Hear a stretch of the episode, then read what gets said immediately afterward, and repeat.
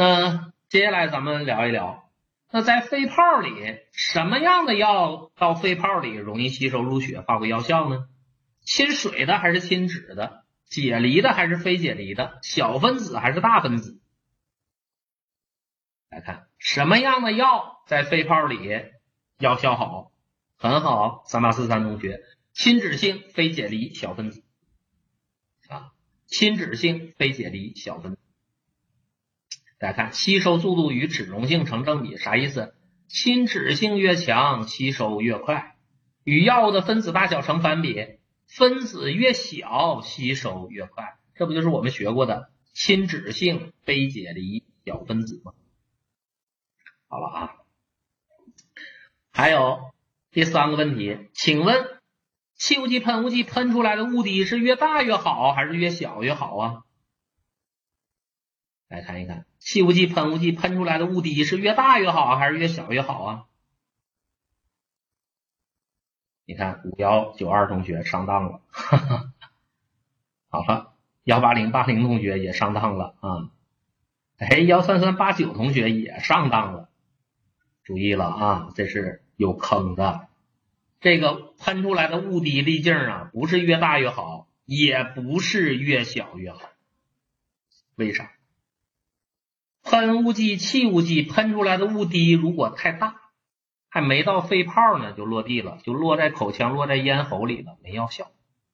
这个大家都理解。但是为什么不是越小越好呢？大家请看，如果粒子过小，雾滴呢容易到达肺泡，但是在肺泡里它太小了，它不稳当，还没落地呢，我一呼气就给呼出来。如果粒子过小，它容易到达肺泡，但是落在肺泡里的少。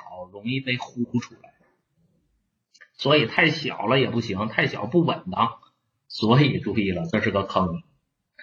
气雾剂、喷雾剂制成吸入制剂的时候，雾滴不能大也不能小，适中，不大不小才好。啥叫不大不小呢？粒径在十微米以下，大部分在五微米以下的时候，这个是最好的。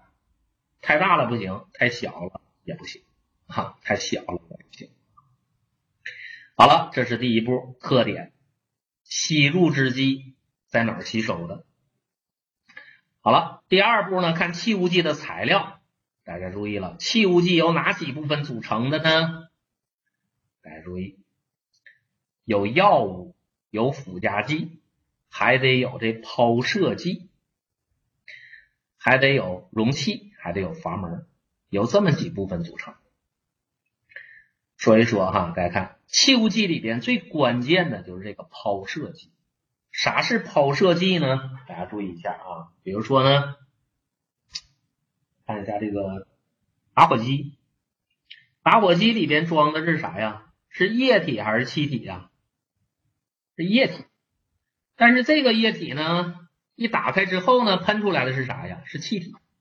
这些液化气体。啊，液化气体就是抛射剂。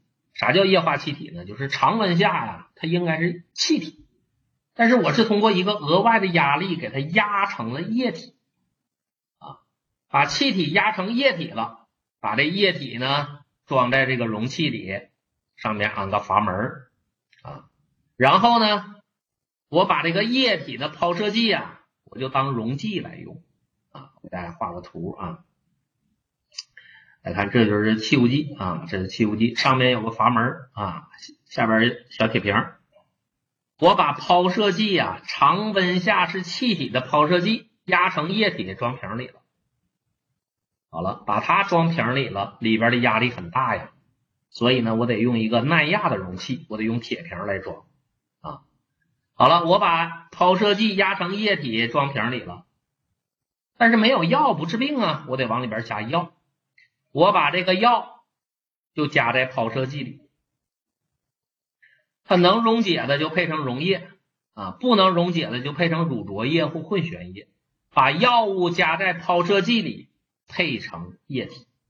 所以大家注意，这个抛射剂呀是药物的溶剂，拿液体的抛射剂当溶剂来用。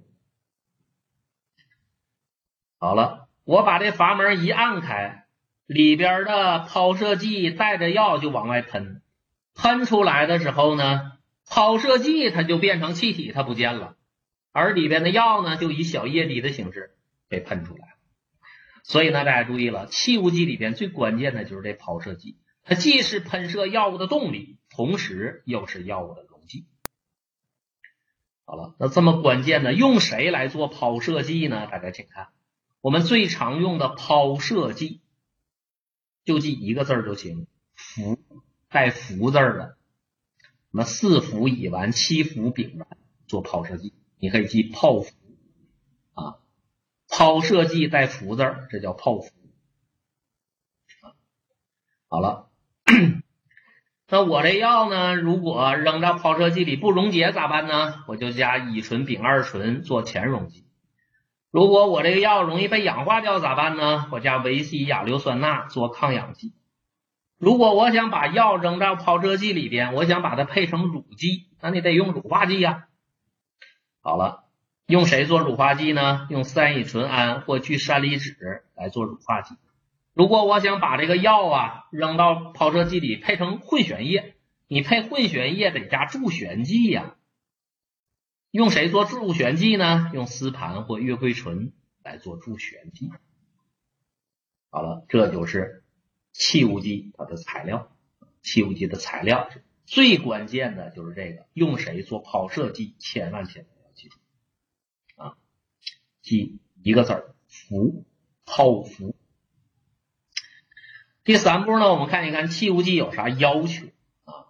气雾剂的要求啊，我建议大家重点记两条。第一条说过了，气雾剂喷雾剂喷出来的雾滴，大家注意了，大多数在五微米以下，大小适中才好。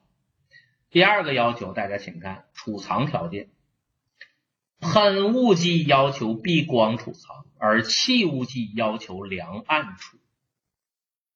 大家注意了，气雾剂是我们学到现在唯一一个要求凉暗处储藏。学到这儿了，只有它要求凉暗处储藏啊。好了，除了这两条之外呢，我建议大家简单了解一下啊。定量的气雾剂和喷雾剂要检查总氙次和总喷次，气雾剂检查氙次，喷雾剂检查喷次啊。还要检查镁氙主要含量，八十到一百二的镁氙主要含量啊。还要检查喷出总量不少于百分之八十五的喷出总量，就记这几条就可以了啊。好了，这是气雾剂的要求。好了，气雾剂、喷雾剂也这么学，特点、材料和要求。但是气雾剂不好学，不好学在哪儿呢？就是它的材料啊，气雾剂的材料不好学。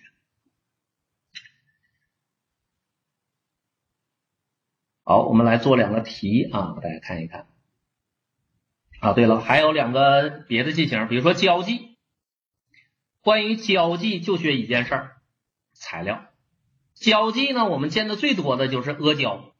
阿胶啥做的？是不是驴皮熬的？驴皮熬的是阿胶。但是我用驴皮放在水里熬阿胶的时候，除了驴皮，我还放佐料了。啊，注意了。